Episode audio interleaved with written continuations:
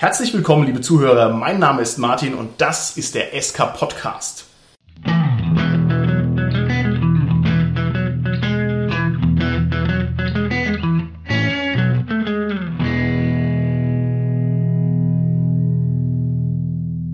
Unser heutiges Thema sind Monster und Ungeheuer und mit mir im Studio sind heute meine Gäste der Holger, der Alex und der Robert. Hallo, der Holger hier. Hi, ich bin der Alex. Hi, hier ist der Robert. Wunderbar, dann würde ich sagen, der Alex ist heute das erste Mal mit beim SK Podcast mit dabei. Wenn du möchtest, stell dich doch ganz kurz vor. Lieber Alex, was ist denn dein rollenspielerischer Background? Ja, um Gottes Willen, ich spiele jetzt seit so ungefähr 30 Jahren Rollenspiel. Hab angefangen mit DSA der ersten Stunde, hab Midgard am Anfang mitgemacht und hab mich dann so wild durch die Landschaft der diversen Rollenspiele über DSA, über Midgard hin zu Shadowrun, zu Power Plüsch und Plunder und anderen hochrangigen Rollenspielsystemen dort vorgearbeitet. Okay, da muss, ich, muss ich direkt mal einhaken. Du hast den DSAler der ersten Stunde, da hast du mir letztens mal ein finsteres Geheimnis verraten. Du besitzt ein Objekt, ein Artefakt, ja, ein Kleinod, kostbarer als alles andere. Worum handelt es sich dabei? Ja, ich habe tatsächlich die DSA-Spielleitermaske oh. mit dem schwarzen Auge auf der Stirn und ich muss gestehen, wir haben die auch benutzt. Ja, das ist Alex live im SK-Podcast, meine Damen und Herren. Grandios. Entschuldigung für die Unterbrechung. Bitte weiter. Ja, und äh, schlussendlich bin ich jetzt so ein bisschen bei Pathfinder gelandet, weil mir das momentan so das sympathischste System ist und auch am meisten Spaß macht gerade. Okay, alles klar. Gibt es irgendwas, was dir am Rollenspiel besonders Spaß macht? Wenn du schon lange dabei bist, wenn ich jetzt Rollenspiel sage, ist das wahrscheinlich ein bisschen blöd. Ne? Mir es wirklich um das Spielen selbst. Ich brauche nicht das Abenteuer, wenn die Leute, die unter meiner Knute, weil ich bin meistens der Meister, spielen, Spaß haben, in ihrer Rolle aufzugehen und das mir gelingt, diese komplette, dieses Diorama außenrum aufzubauen, das ist für mich das Schönste am Rollenspiel. Sehr schön, also sozusagen eher der gestalterische Ansatz, ne? das kreative, kann man sagen, Selbstverwirklichung, das klingt so ein bisschen, ja... 68er. Klingt ein bisschen 68er, da hast du völlig recht. Also ich denke, wir wissen, was gemeint ist. Ne? Also ja. die gemeinsame Vorstellungskraft, solche Sachen. Okay, prima. Sag mal, Robert, was, was raschest du denn da die ganze Zeit rum? Hm, ja, ich esse Pralinen. Was, was für Pralinen denn? Na hier, die, ich dachte, die sind für mich, die, die sind super. Was für, Moment, oh nein, die Pralinen, was sind das hier für Pralinen? Mit Schwarzwälder Kirschtortengeschmack. Die sind doch hier, Moment mal, Moment mal, die gehören doch hier zu dem Leserbrief dazu. Wo hast du da die Pralinen runtergegessen? Meine Güte, das ist ja, oh Gott, oh Gott, oh Gott. Das ist ja ein Leserbrief, der geht an den Gernot. Du hast dem Gernot die Pralinen weggefuttert. Oh, Jetzt schaue ich mal hier, das ist ja, wer hat denn den geschickt?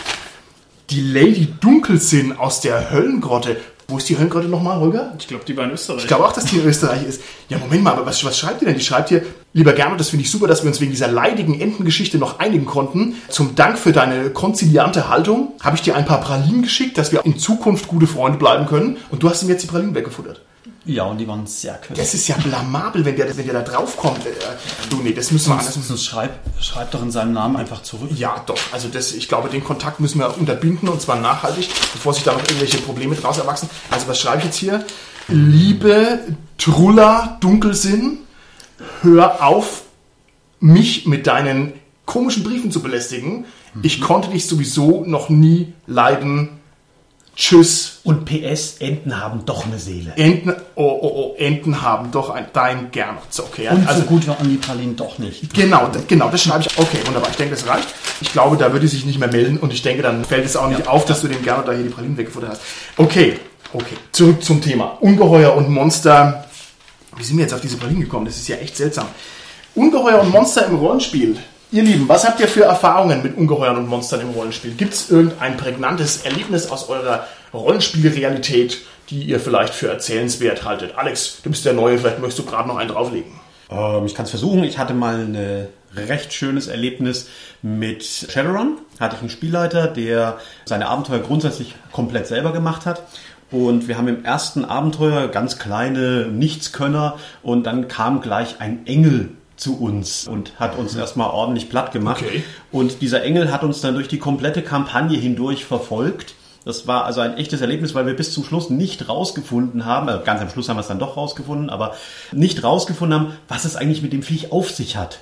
Das war also so ein mysteriöses Hintergrundmonster, das einfach nur Spaß gemacht hat die ganze Zeit. Ja, und ihr habt also noch nicht mal im Nachklapp quasi erfahren, was es mit dem Engel auf sich hat. Ganz am Schluss kam es dann raus, dass, da wurde dann im Prinzip diese komplette Okay. Kampagne um dieses Monster herum gebaut. Ah, okay. Also ein zu starkes Monster für eine kleine Ja. Engel als Monster. Okay, interessanter Ansatz. Robert, wie schaut's bei dir aus? Ja, ich könnte jetzt ein traumatisches Erlebnis von einem Vampirfürsten erzählen, der die ganze Gruppe geweibt hat. Aber ja, diese Ereignisse sind nicht so gut in Erinnerung Okay. Deswegen erzähle ich lieber etwas Witzigeres. Wir hatten nämlich einmal zwei dumme Oger getroffen. Der eine war hässlicher wie der andere und mindestens genauso schlau. Und die beiden haben sich gezopft, hatten einen Eingang eines Dungeons bewacht. Okay.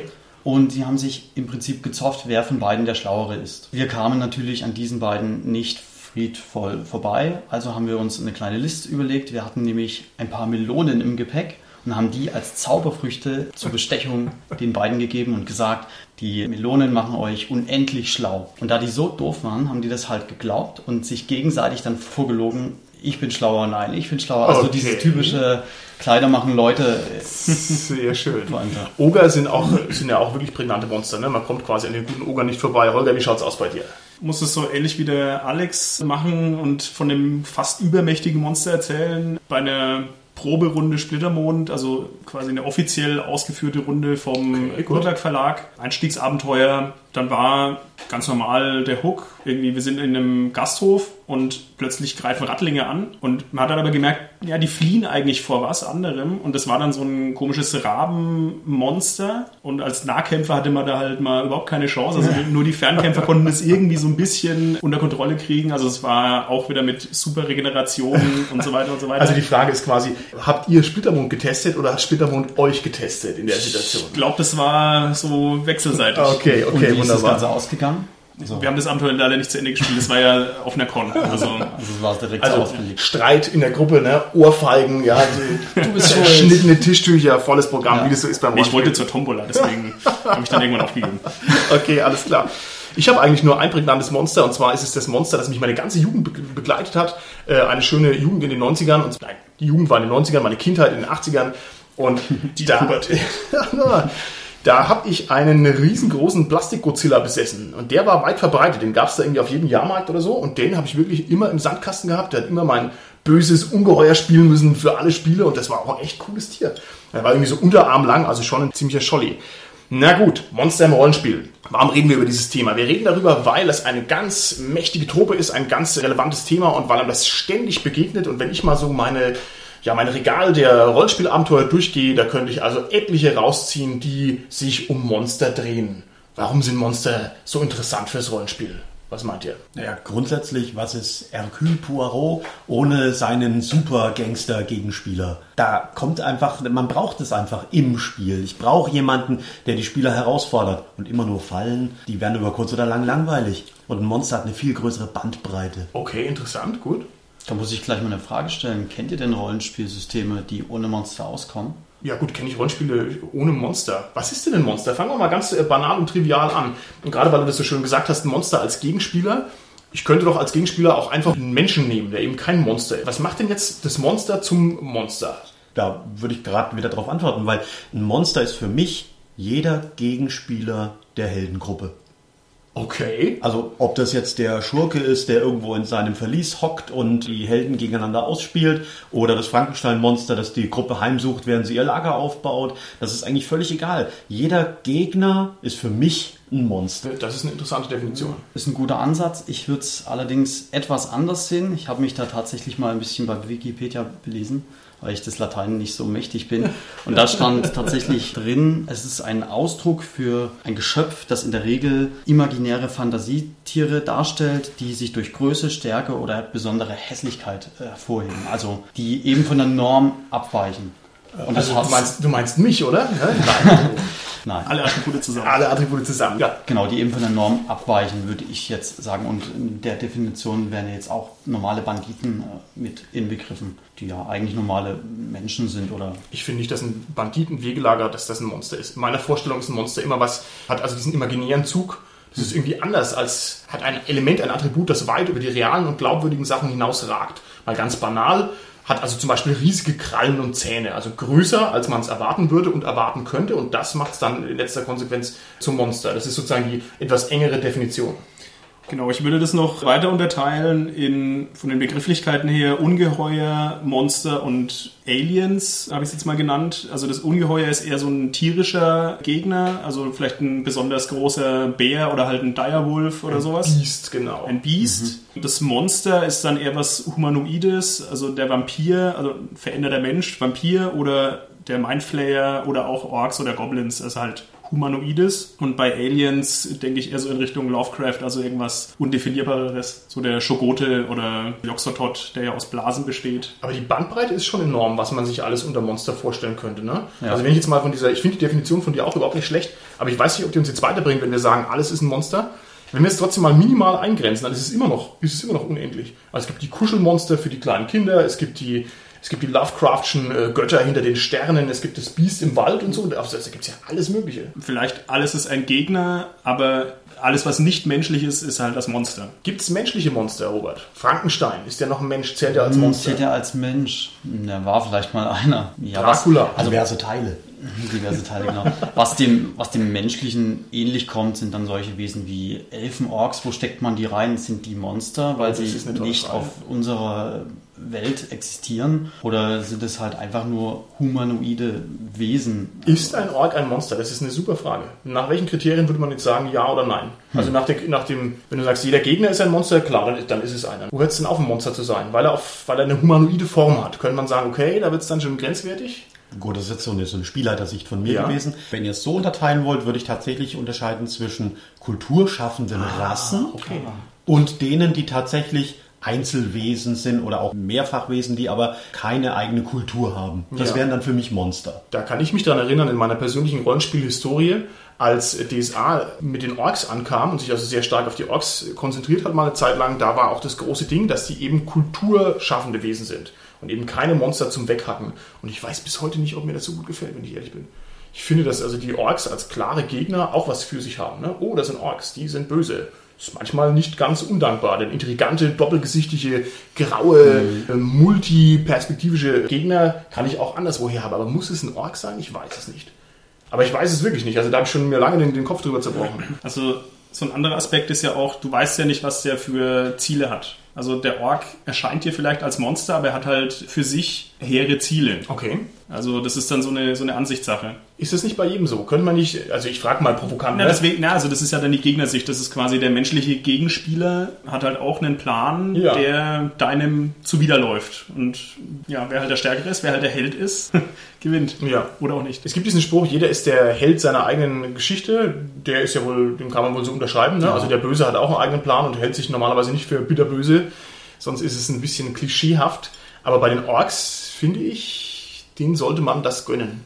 Also bei Splittermond weiß ich, da ist es eher so, dass man gesagt hat, Orks sind einfach menschenfressende Ungeheuer und fertig. Und ich Also brauche klare Abgrenzung. brauche eben nicht sagen, oh Gott, die Orkmutter ne, hat ein Orkbaby und so. also das ist da eben nicht so. Ich finde es eigentlich dankbar. Aber ich weiß nicht, ist nur meine Meinung. Das macht es für den Spieler einfacher. Ja.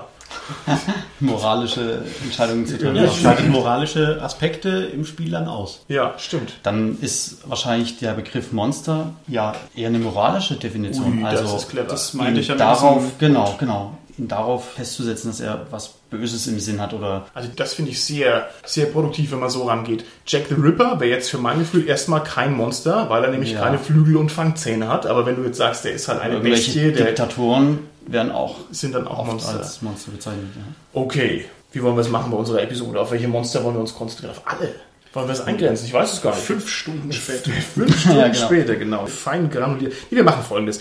Wir werden uns mal damit auseinandersetzen, wie ich denn ein Monster überhaupt einsetzen kann. Also gehen wir mal weg von diesem, von diesem sehr strengen, was ist alles ein Monster? Und gehen wir hin zu der Frage, wie setze ich ein Monster ein? Was gibt es für Möglichkeiten? Es kann der gesichtslose Mob im Wald sein. Das ist einfach nur so das, naja, also im Sinne von Monster of the Week. Das ist einfach nur so, ist halt da, muss weg.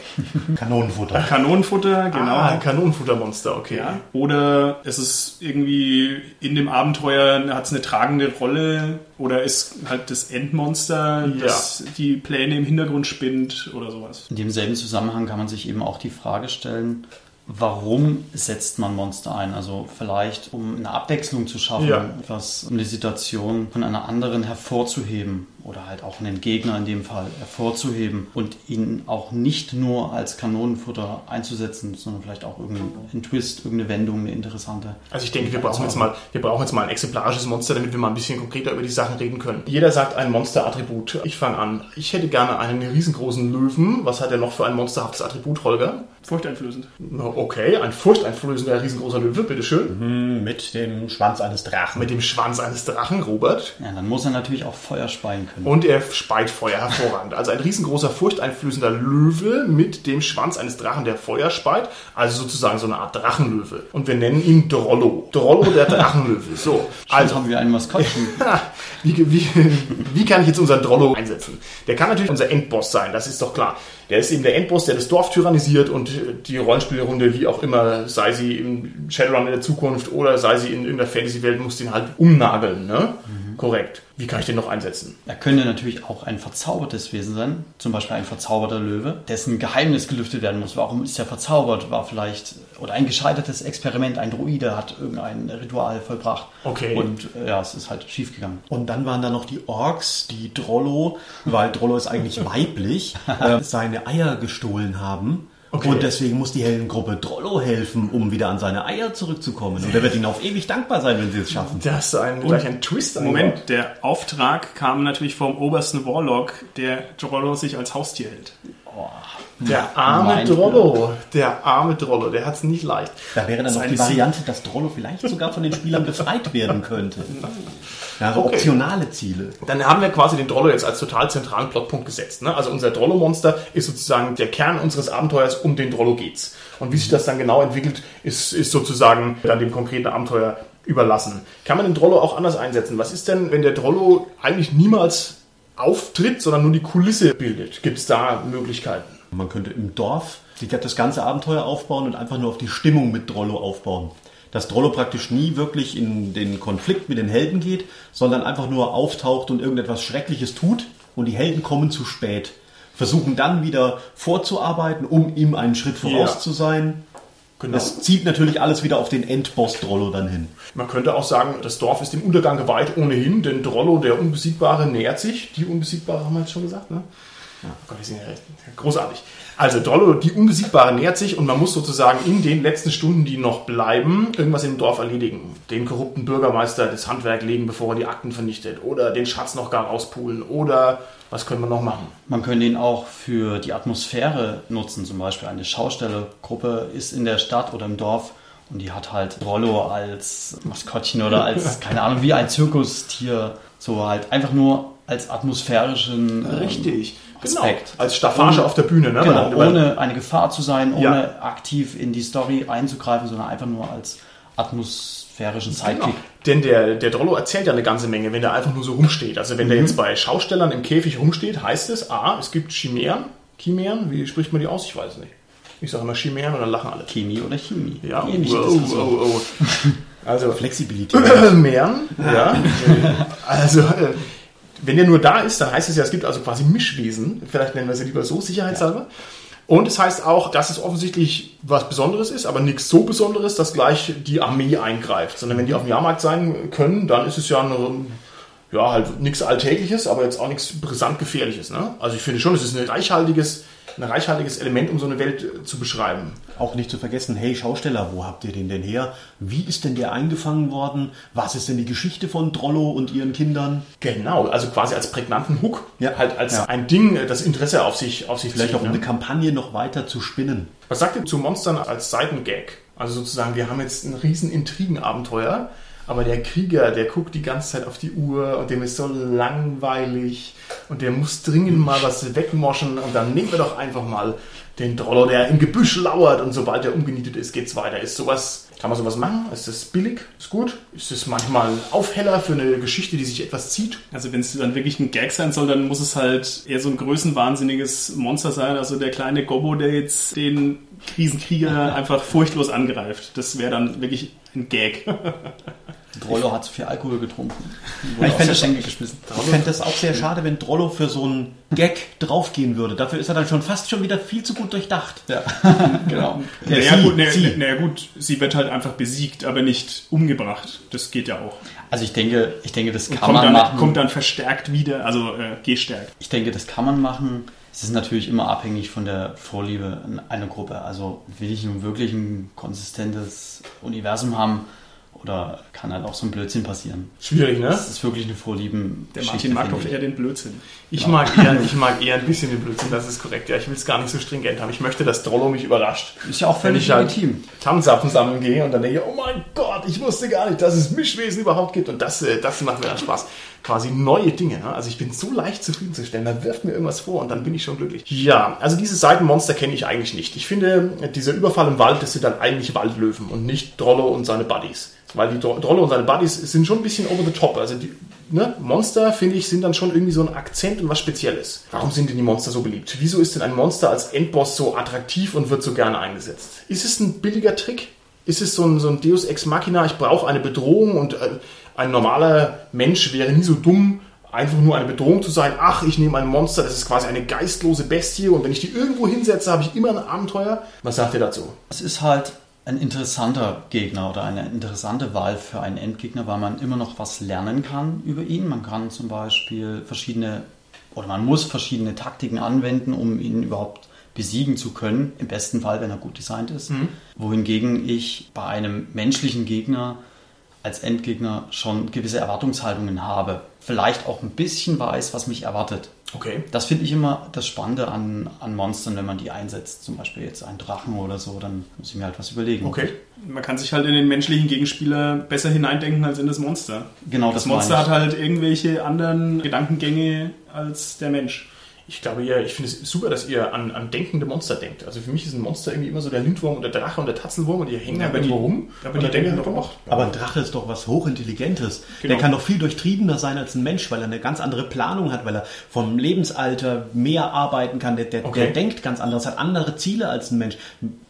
Viel interessanter als ein ganz popeliger menschlicher Magier, der da in seinem Turm sitzt. Okay, okay. Also ich, Er heißt Boberat. Der sitzt ja nicht im Turm. ich war mal schwer enttäuscht von den antiken Monstern. Also ich habe mir mal die Herkules-Geschichte durchgelesen und die Ilias und da gibt es ja auch so eine ganze Palette an Monstern, die da aufgefahren wird, die eben so nacheinander besiegt werden und die sind zum Großteil mega schlecht. Da gibt es dann irgendwie die Hirschkuh und den blöden Pfau oder was auch immer und dann noch den Eber und so und man denkt, ah okay, jetzt haben sie mal den ganzen Zoo durch und diese coolen Monster, irgendwie die Medusa und die Zentauren und, und der, die Riesen und so, die sind eher in der Minderzahl, also ganz deutlich. Ja, also man sieht auch, da gibt es auch so Seitenplotmonster, die einfach nur weggemoscht werden müssen, ne? schon vor vielen hundert Jahren. Also sehen wir schon. Das ist natürlich auch ein interessanter Punkt, den haben wir uns vorher gar nicht überlegt. Wo ist denn eigentlich der Ursprung von Monstern? Weil du das gerade mit der Antike und den ganzen Sagen und Legenden angesprochen hast. Eigentlich hat es ja vielleicht sogar da den Ursprung. Könnte sein. Ich hatte ja vorher die etwas strenge Definition, dass ein Monster einfach nur irgendwas Normales plus eine imaginäre Komponente ist, die halt in, in meinen, meinen Augen bedrohlich sein muss. Und ich glaube, da ist man schnell bei irgendwelchen, bei irgendwelchen Monstersachen. Ich, ich stelle mir halt irgendwas vor, die Hirschkuh, die Menschen frisst statt Gras. Und dann habe ich halt schon ein Monster und ich finde, da ist man also sehr schnell da. Ne? Ich tue einfach nur meine ängstlichen Vorstellungen zusammen kombinieren und bin dann schnell bei einem Monster. Ich weiß es nicht. Hast Angst vor Kühen. Ich habe Angst vor Kühen. Kühe. Ich habe äh, gehört, man kann schlafende Kühe umwerfen. Ich weiß es nicht. Haben Kühe eigentlich eine Seele? Jetzt mach hier kein Fass auf. Wir haben schon, Holger, ich bitte dich, keine solchen tiefschürfenden Fragen mehr. Warum sind Kühe so köstlich? Sind Monster kitschig? Was sagt ihr dazu? Wenn ihr ein Abenteuer habt, also ihr, ihr kommt auf einen Rollenspielabend, habt natürlich überhaupt nichts vorbereitet, denkt, ich lasse mich jetzt mal bespaßen und der Meister, die arme Sau, soll mal springen, ne? und ich gebe euch jetzt ein Monster, sagt ihr dann, öh, schon wieder ein Monster.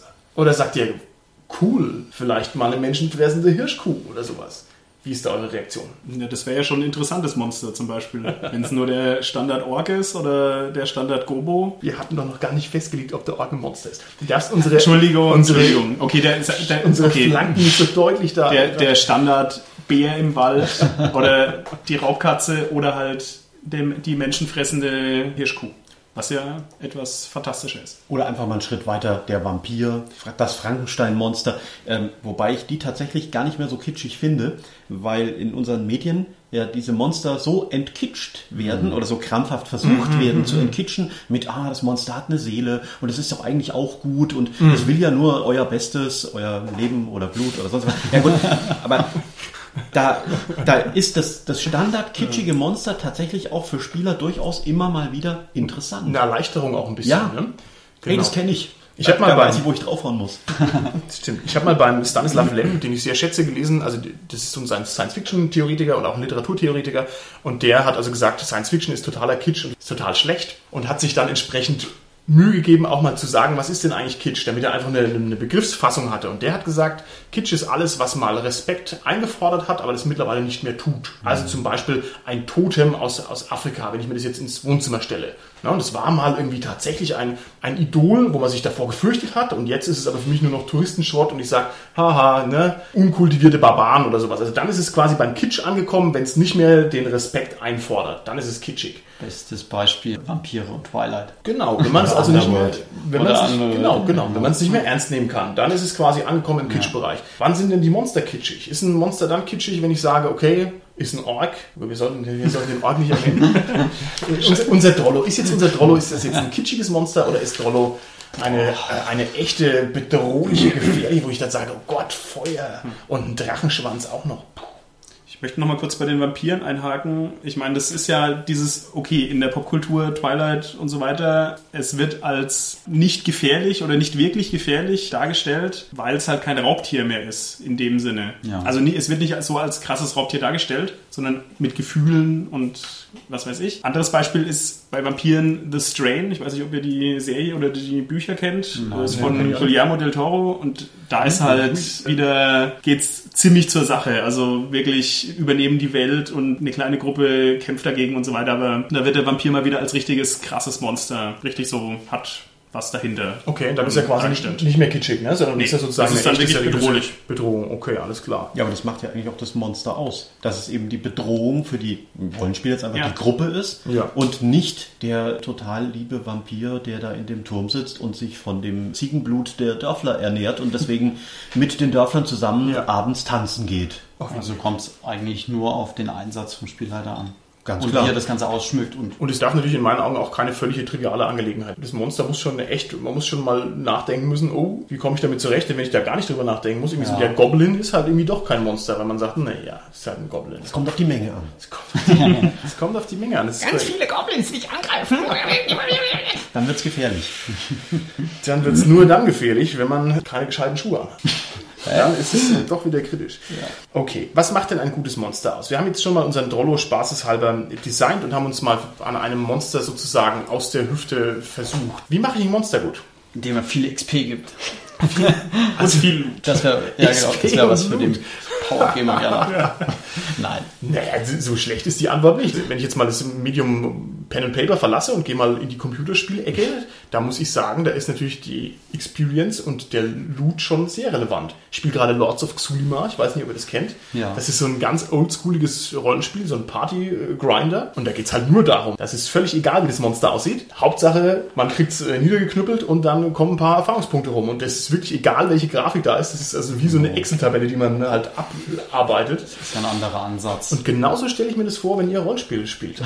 Mit eurem äh, minderwertigen System. Also, Pathfinder, ja. Pathfinder ist total minder. Ich stimme dir total zu. nein, nein, nein, ich stimme dir tatsächlich zu. Weil das Pathfinder-System an sich, da geht es nur darum, möglichst schnell aufzusteigen, möglichst mehr zu können, um noch größere Monster zu töten, um noch mehr zu können, um dann noch mit größere Monster. Und das, das toppt sich halt immer wieder. Aber trotzdem kommt es meiner Meinung nach darauf an, dass ein Monster eine Atmosphäre schafft. Dass es die, diese Bedrohung ist, dass es eben nicht gleich. So ein bisschen wie, man sieht es kurz im Film, ganz kurz, eben nur so beispielsweise nur so ein Auge, das, dieses Versteckte, man kann es erahnen, was ist denn da überhaupt im Hintergrund? Das ist ein bisschen dieses Geheimnisvolle, um die Spieler erstmal dahin zu führen, wo ist denn da das Monster? Was will denn das überhaupt? Mit dem Geheimnisvollen sprichst du einen ganz guten Punkt an. Das ist ja gerade das, was Cthulhu so erfolgreich macht und auch was da der Reiz ist. Man weiß eben nicht, was ist dieser große Alte, was kann der. Ähm, das ist, ist eben der Reiz daran. Okay. Da muss ich dir jetzt total widersprechen, weil ich finde, Cthulhu ist inzwischen ein so breites Massenmedium geworden, Endlich dass jeder mal jemand. weiß, welcher alte Gott was kann, wie der aussieht. Du kannst mit diesen Monstern gar nicht mehr richtig arbeiten. Das kannst Alex, du aber ich als. Spieler ausschalten. Ich muss euch an der, an der Stelle ganz kurz stoppen. Ich muss euch stoppen, weil wir werden noch viel und lange über Cthulhu reden. Das sind also diverse Folgen, die wir machen werden. Und ich kann auch schon sagen, dass wir da ein paar Experten an der Angel haben, die uns da aus dem Nähkästchen plaudern können. Aber das ist natürlich ein zentraler Punkt und ich finde schön, dass ihr euch da gleich uneinig seid, denn da gibt es wirklich viel drüber zu reden. Also vergessen wir mal Cthulhu. Du hast jetzt, wenn ich es richtig verstanden habe, gesagt, ein Monster muss gut eingeführt werden und das steigert seinen Monsterwert. Korrekt? Auf jeden Fall. Gut. Was gehört denn zu so einem gut eingeführten Monster dazu? Eine Exposition, könnte man das so sagen. Also man muss es mal gesehen haben, es muss ein bisschen einbereitet sein, es muss ein Thema haben, es darf nicht die volle Farbpalette benutzen, wie sagt man so schön beim, beim Männchenmalen, bei Warhammer dann nie alle Farben, sondern sich einschränken, dann wird's besser. Also Männchen malen finde ich übrigens ganz furchtbar. Können wir Figuren sagen, aber Ah, egal.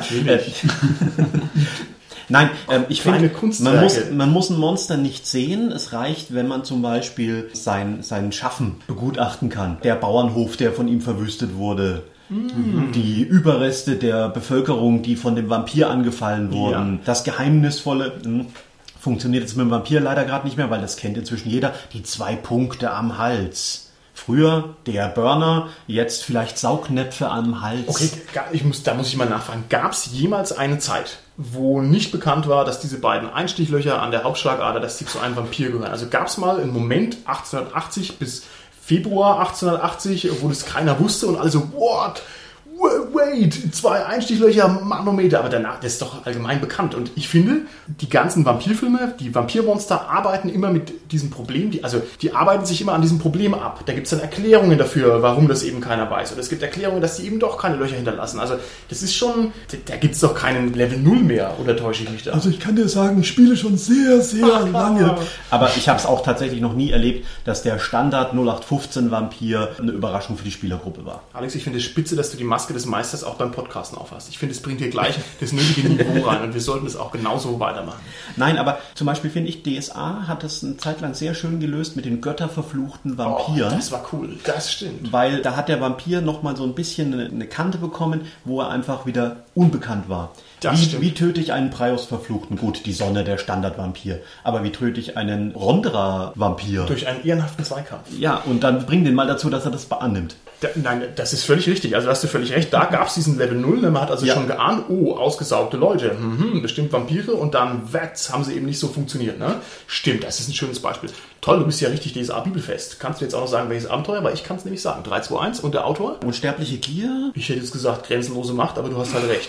Grenzenlose Macht war äh, die Festung auf dem Berg äh, Arastemot. Du hast vollkommen recht. Da kriege ich, oh, okay. Aber den Auto kriege ich leider nicht mehr hin. Martin, Martin, Deshalb, Martin. Das stimmt, ja. Ich hätte jetzt gesagt Tom Finn, aber jetzt bin ich dann leider raus. Da, Hat mal Freier von Wiese? ich denke auch, hat man Freier von Visa. Und deshalb trägst du auch die Maske. Ja, weil du hast sie auch einfach verdient. Demnächst bekommst du die Pralinen von unseren Ja. Zuhörern. Sonst kriegst du Ärger mit dem Gerner. Das ist richtig, nicht erwähnt. Der Gernot darf das nicht wissen, dass, dass wir seine Pralinen gefuttert haben. Ja, aber wir haben, jetzt, wir haben jetzt den Briefkontakt unterbunden, da hören wir nichts mehr davon. So, schauen wir nochmal weiter auf unsere tolle Liste. Wir haben ja ein paar Monster Manuals aus dem Schrank gegriffen und ich muss zugeben, die Auswahl ist nicht sehr breit. Ich glaube, ich habe zwei Myranor Monsterbände und drei DSA Monsterbände. Hier, wo das hier eine schöne Pointe ist, DSA hat ja gar keinen gescheiten Monsterband. Die haben ja die Zoobotaniker, da sind halt Enten und Hasen drin, Käfer und Hamster und Nutzschweine und sowas. Das und dann haben sie noch die beiden anderen Sachen, irgendwie den Band über die Dämonen zum Beispiel. Das ist dann schon eher ein Monsterband, auch wenn er halt sehr speziell ist plötzlich. Was sagt ihr denn zu diesen Monsterbänden? Findet ihr die gut? Findet ihr die schlecht? Und bitte die Antwort ausführlich elaborieren, denn wir sind auf Sendung. Ja, genau. Jetzt haben sie alle nichts gesagt. Dann ja, ich- und dann hoffe fang darauf, dass ich das rausschneide. Na, na, na, na, na. Da fange ich doch Ich gerne wieder an. ähm, ich finde, Monsterhandbücher sind ein super, sind super für die Spielleiter als Ideenfundgrube. Das funktioniert gut. Wenn ich aber irgendwann anfangen muss, nur noch in den Monsterbüchern zu blättern und mich mehr mit den Monsterhandbüchern beschäftigen muss, um meinen Spielern dann das Monster vernünftig darzustellen, dann stimmt irgendwas nicht mehr. Deswegen mag ich persönlich lieber die Monsterhandbücher, die so ein bisschen beschreiben aus Sicht eines Jägers oder Drachentöters oder wie auch immer, wie denn der Drache so funktioniert und wie er ihn damals besiegt hat. Das sind so Sachen, da kann man sehr schön arbeiten und dann im hinteren Teil ist noch so ein Monsterblock. Das gibt's von D&D, glaube ich. Da gibt Van Richtens Guide to the alles Mögliche von Okay. Werwolf Ja, über. Drachen und so weiter. Okay. Äh, Geister, wie besiegt man Geister, was muss man tun, um Geister zu besiegen. Und das hat tatsächlich für den Spielleiter, glaube ich, mehr Spaß, dann solche Geist, solche Monster einzuführen, als Wert X und dann macht das Monster das und der hat 27 Angriffe und kann das und das machen. Also dann übersetze ich das mal so, dass dir der Fluff da gut gefällt und du möchtest nicht, dass der Fluff äh, gestört wird durch einen Werteblock. Oder wie muss ich mir das Nein, der vorstellen? Werteblock ist natürlich für den Meister wichtig. Den, Okay. den braucht er ja irgendwie, weil sonst ist er ja den Spielern gegenüber auch ein bisschen unfair. Weil das Monster darf ja nicht einfach alles können, was es will. Es soll ja schon auch im Regelsystem eingebettet sein. Und trotzdem muss es was Besonderes sein und noch diesen Kick haben, Also- um die Spieler zu überraschen. Ich finde das absolut paradox. Ich finde, also du hast recht, aber das, ich finde, das zeigt einen wunden Punkt. Ein Monster ist was, was anders ist als das Erwartbare und Normale und dann muss es aber gleichzeitig wieder in Regeln gegossen sein. Und das widerspricht sich total. Und in der Spielpraxis widerspricht sich dreimal, denn wenn ich jetzt ein Monster antreten lasse gegen meine Helden und es ist wirklich ein Monster, also was Überraschendes, dann wissen die ja auch nicht, was auf sie zukommt und die können ja eben nicht auf diesen Stat-Block gucken. Das ist ja der ungewöhnliche Fall. Und daher muss ich sagen, das neigt schon sehr zum Handwedeln. Und dann sage ich halt, oh, der braucht doch ein bisschen mehr Rüstung, dann kriegt das er halt. Oh, jetzt müssen wir mal langsam den Spielabend beenden, weil es ist halb zwölf. Ach, wie gut, dass es nur so wenig Lebenspunkte hat. Also ich bin da ein ganz übler Betrüger und hoffentlich hört es außer uns vier keiner. Ja, niemand sagt's weiter. Robert. Da kommt mir auch noch gleich noch eine Frage in demselben Zusammenhang. Wie macht ihr Spielleiter das eigentlich mit dem Balancing? Also ich bin immer selber nur Spieler, leite nicht und stelle mir das extrem schwer vor, ein Monster auszuwählen und dann das richtige Balancing zu finden. Wie macht ihr das? Ich finde, dafür ist ein Monsterhandbuch da. Dass mir dieses Balancing in letzter Konsequenz abnimmt. Denn was aus, den, aus der Hüfte, aus dem Ärmel mir schütteln, kann ich selber.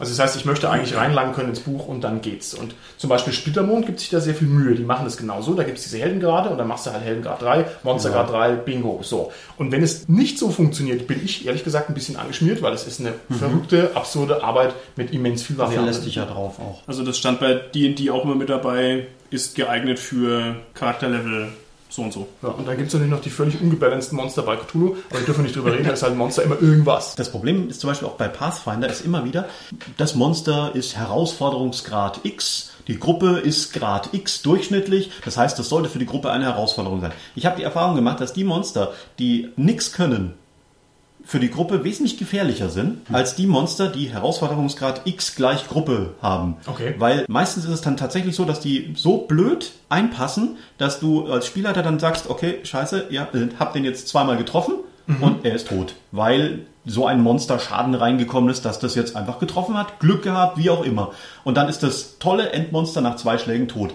Und der kleine Level 1, das Skelett, das einfach nur die ganze Zeit im Hintergrund klappert und dann vielleicht mal versucht, einen Helden anzufallen, der reißt dann tatsächlich eben mit demselben Glück den Held in den Abgrund und versucht dann mit dem Krieger im Pool zu ringen und der Krieger mit seiner Plattenrüstung ertrinkt da drin. Okay, interessant. Also quasi die Überraschung, die dann sich daraus ergibt, dass äh, unerwartbar gute Gegner da sind. Also jetzt natürlich nicht wertemäßig, sondern halt durch Zufall ist es halt doch eine Bedrohung, mit der man nicht gerechnet hätte. Genau. Aber ich möchte dann kurz zum Robert nochmal sagen, Balancing liegt auch immer am Spielleiter, weil, das darf ich jetzt eigentlich auch wieder nicht sagen.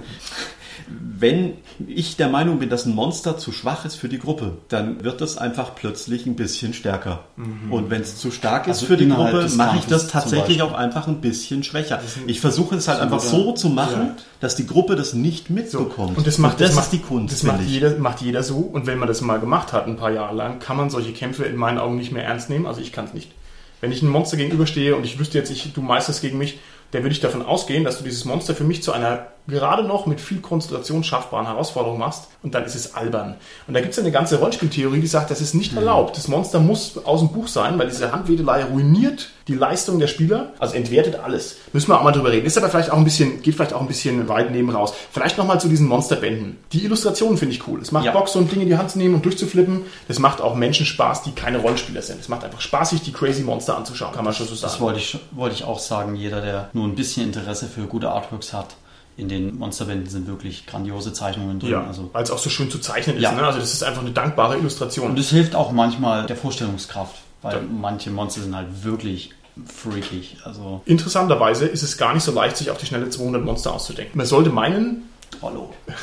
ja, genau, genau. Man sollte meinen, wenn ich imaginäre Elemente verwenden darf, dann ist mein, mein Phasenraum der Möglichkeiten unendlich. Aber man stößt schnell an den Punkt, wo man sagt, oh, Zähne hast du ja schon bei Monster 10. Klauen hast du schon bei Monster 10, 11, 12, 13. Da gibt es noch Flügel und Gift und Feuer und Krallen und riesengroß, unsichtbar und so. Ich weiß, man stößt an seine Grenzen. Es gibt nicht endlos viele Templates, sondern es gibt halt eine bestimmte Anzahl. Und das hört irgendwann auf. Also wenn ich euch jetzt sagen würde, gebt mir ein Monster, das es so noch nicht gab, da werdet ihr euch echt schwer tun, befürchte ich. Naja, das Gut möglich, ja. ist halt einfach so, dass man auf jegliche Mythologie zurückgreifen kann. Von asiatischen, also japanische Mythologie, was für uns einfach immer ein bisschen crazy ist mit den Haaren, diese Geschichten. Siehe The Ring oder was war das andere? The Grudge, wo, wo dann diese, diese Haare einfach so abstrus werden, dass es für uns schwierig ist, dieses Monster ernst zu nehmen. Und das fällt schwer, so, in, so ein Monster in unsere Kultur einzubetten. Das wusste ich nicht, das ist Guter interessant. Aspekt, Oder die, ja. oder die Regenschirmmonster. Ich weiß jetzt gerade nicht, wie sie heißen. Ziemlich witzig. Ich verlinke, wir verlinken mal ein Bild, glaube ich. Das würde mich dann doch auch interessieren. Ja, das schaut halt aus wie so ein komischer Regenschirm und hat dann ein Auge und Zähne und keine Ahnung. Das, ja. Spannend. Ich finde, die Monster Manuals verleiten auch ein bisschen zum totalen Nonsens. Und zwar äh, erwächst das aus dem Problem, das ich gerade versucht habe zu schildern. Man stößt an eine Glasdecke und dann diese Monsterbände neigen dazu, dass sehr viel unsinnige Sachen drin sind. Also Monster, wo man sagt, naja, das ist aber schon ein bisschen an den Haaren herbeigezogen, das ist aber ein bisschen albern, das funktioniert irgendwie so nicht, da wollte mal einer sich verwirklichen. Du meinst so over the top. Zum Beispiel, wir hatten es vorhin bei der Besprechung, haben wir gesagt, diese Mimics von D&D, ja, wo ich halt in den Raum reingehe und egal was ich tue, es kann halt immer ein Monster sein, das sich im Mimikry-Stil zur Wand verkleidet. Also ich muss sagen, die fleischfressende äh, Schatztruhe finde ich immer noch super. Naja, die Bedrohung für die Spieler. stimmt schon, stimmt schon. Aber es ist nicht dann irgendwie lächerlich, du willst in dein Auto einsteigen, du wirst gefressen, weil das Auto ist halt der Mimik. Naja, Naja. Ich denke, das kommt immer auf den Spielleiter an, wie er die entsprechenden Monster in sein Spiel einbettet. Weil wenn den Spielern klar ist, dass so etwas passieren kann, kann das eine richtig schöne Stimmung geben für das Spiel, weil es so eine Paranoia schürt unter den Okay. Spielern. Wo steige ich denn jetzt ein und wo nicht? Okay. In demselben Zusammenhang, den du gerade angesprochen hast, ist es natürlich auch abhängig, was für ein System bespiele ich. Also wir hatten das letzte Mal das Dungeon Slayers, das ist natürlich ein System, was sich nicht so ernst nimmt. Ja. Und da finde ich es wiederum total legitim, wenn auch mal so blödsinnige Monster vorkommen. Dann will man das vielleicht auch im Gegensatz zu Genau, einem ist ernsten dann ist es nicht, nicht ganz so, nicht ganz so gravitätisch, Ja. das ist richtig. Mir fällt noch was ein zu den Monster Manuals. Und zwar finde ich die dort immer ein bisschen grenzwertig, wo zu viele Sonderregeln sich zusammenballen. Also ich muss ja zu jedem Monster dann dazu lernen, wenn ich es ordentlich machen würde, was ich als äh, fauler Kerl normalerweise nicht mache, würde ich also lernen müssen, wie funktioniert denn jetzt vierarmig genau. Bleiben wir bei unserem Drollo, wie funktioniert der Feueratem, wie funktioniert die Drachen, der Drachenschweif, wie funktioniert sein furchteinflößendes Äußeres, das ginge wahrscheinlich noch. Aber ich kenne Monsterbände, die gehen da exponentiell in die Höhe und dann habe ich plötzlich 20 Sonderfertigkeiten und das ist nicht Hm. mehr praktikabel. Wie seht ihr das? Bin ich nur zu faul wahrscheinlich. Ne? Ein Endmonster darf Aber das sind dann- 20 Fertigkeiten haben. Eben, das wollte ich gerade sagen, das sind dann Monster, die halt nicht alltäglich sind, sondern das ist dann der große Drache oder irgendwas anderes, die Riesenkrake, also halt irgendwelche gigantischen Monster. Das Ja. ist halt so ein bisschen alles aus D&D. Die haben halt spezielle Sonderfertigkeiten, aber normale Monster 1, 2, 3. Was wir machen werden, äh, liebe Gäste und liebe Mitpodcaster, wir werden mal Monsterbände rezensieren. Wir werden uns mal schön jeder einen Band vornehmen und dann werden wir mal gucken, wie wir damit umgehen und was wir da, also was wir da, raus, was wir da rausfinden, weil die auch einfach so schön zum, zum Durcharbeiten sind. Es ist kein belastendes, kein belastender Text, so schöne kleine Häppchen und ich weiß auch nicht, man liest ja so ein Buch normalerweise nicht von Seite 1 bis Seite 300 durch, sondern man schlägt es halt auf und sagt, wow, cool, ein feuerspeiender Löwe und dann liest man sich das halt durch. Also ich denke, das ist nicht zu, nicht zu aufwendig. Okay, jetzt bräuchten wir noch ein paar Tipps. Normalerweise käme jetzt der Gernot, aber der hätte vielleicht den Mund voll Pralinen, der weiß ja gar nicht, was wir hier machen. Und der würde dann jetzt sagen, was wir für ein Fazit haben aus unserer Folge und die Ehre gebührt dem Alex. Los geht's. Um Gottes Willen, ich soll jetzt hier ein Fazit Wollte ich rausziehen. nur ein bisschen äh, da in die Nee, Ecke ich mach drängen. das Wir tatsächlich. Ich mach das. Alex, ich finde, Nimm ich die Maske ab und leg los mit dem Fazit. Nein, ich lasse die Maske auf. Das ist viel wichtiger, weil jedes Monster steht und fällt mit dem Spielleiter und wie er das Monster handhabt. Das wäre für mich das Fazit aus dem, was wir die ganze Zeit besprochen haben. Wenn ein Spielleiter sein Monster bis zum bitteren Ende durchspielt und die Gruppe ausradiert, ist das eine Art, das zu spielen. Wenn es ein bisschen abändert, damit nur einer aus der Gruppe stirbt, nur, haha, dann ist das natürlich auch eine Variante. Und trotzdem muss das Monster immer eine Herausforderung für eine Gruppe sein, weil wenn es nur Schlachtvieh ist, dann sind die Spieler am Ende des Spiels nicht befriedigt. Okay, gut. Ein schönes Fazit. Das ist gut. Dann möchte ich diese Episode unseres schönen Podcasts beenden, indem jeder von euch nochmal ganz tief in die popkulturelle Kiste greifen kann und sich mal ein Monster raussuchen kann. Und jetzt ist wirklich alles erlaubt, ja. Dass ihm, also ein Monster raussuchen kann, das ihm besonders gut gefallen hat, das ihn beeindruckt hat, das ihn bewegt hat, das ihm irgendwie in Erinnerung geblieben ist. Meinetwegen auch mehr. Robert. Ich wähle den Zarlak aus Return of the Jedi. Okay, ist ja total Es ist halt einfach nur ein Loch mit, was gleichzeitig ein Maul ist und wo man Jahrtausende drin verdaut wird. Du musst mal auf Wiki- Wikipedia schauen. Alex, hast du? Wikipedia. Ja. Okay. Ich glaube, ich würde mich dann für den klassischen Werwolf entscheiden. In allen seinen Varianten. Vom äh, klassisch D&D gesprochen, vom kleinen Normalo-Werwolf bis hin zum Greater Lykanthrop-Lord Master Werwolf over Allesfresser Fenris. Und zwar, weil du ebenfalls äh, Lykantroph bist. Ja, Oder natürlich. Welche, aus welchem Grund würdest du ein, dich ein den Mond anheulender Eselswerwolf. Nee, gibt es eine Begründung dafür? Was gefällt dir gut an den Werwölfen? Ich finde, mit dem Werwolf kann man immer eine schöne Stimmung aufbauen, weil trotz allem die Nacht ist ein schöner Aufbau, der, der Mond als Drohkulisse, das Heulen, Oh. Winter, Dann möchte ich- kalt, dann möchte ich mehrere geben. Gefahren auf einmal. Ich weiß nicht, ob du das schon kennst. Es gibt eine Serie, die heißt Teen Wolf aktuell. Kennst du diese Serie? Nein. Dann, ich habe die gerne geguckt. Die ist ein bisschen so ein College, so eine College-Serie. Und ich möchte mal ausdrücklich sagen, dass das Teen Wolf ist also wunderbar. Man kennt ja die HBO-Serien, die gängig, ich möchte jetzt nicht aussprechen. Und Teen Wolf ist total jugendfrei. Ist einfach nur eine normale Serie, wo halt, ein, wo halt Werwölfe dabei sind. Also mir hat's, mir hat's gut gefallen. Musst du mal gucken. Die Das, das, das die läuft ja nicht, auf, auf dem Teenie-Sender in Amerika. Also, ja. Wolf. Okay. Nee, echt? Also Das ist ja auch für Teens. Lieber Holger, du bist dran. Den Xenomorph aus Alien. Oh, gut. Und den Predator. Also beide so in Kombination vielleicht, weil das so Gegensätze sind. Der Predator ist halt was Humanoides mit einem Ehrenkodex, wo man sich noch einigermaßen hineinversetzen kann, ungefähr zumindest. Halt die Jagd ist alles und beim Xenomorph eigentlich auch, aber wirklich nur, nee, aber nur, also aus anderen Gründen, weil das halt so, ja, ist ja eine Waffe. Okay, alles klar. Und jetzt müsste eigentlich einer von euch drüben klötzen die Frage an mich richten. Und Martin, Aber- was ist dein Monster ist- der Wahl? Das ist aber lieb, das ist aber lieb. Schön, dass da hätte ich jetzt gar nicht mit gerechnet. War- Surprise. Also, mein Monster, mein, das Monster meiner Wahl ist ein namenloses Monster, das im Film Pans Labyrinth in einer Traumsequenz von dem Mädchen rumsitzt. Und zwar dieses Viech mit den Augen in den Händen. Und das ist mal wirklich creepy. Wow. Also, das hat mich echt beeindruckt, weil ich gedacht habe, Alter, was ist hier los? Und ja, das hat mir sehr gut gefallen. So, liebe Monster und Monsterhörer, dann beenden wir an der Stelle den Podcast und sehen uns vielleicht in der nächsten Folge wieder. Ja? Tschüssi, ade. Servus. Tschüss. Ciao.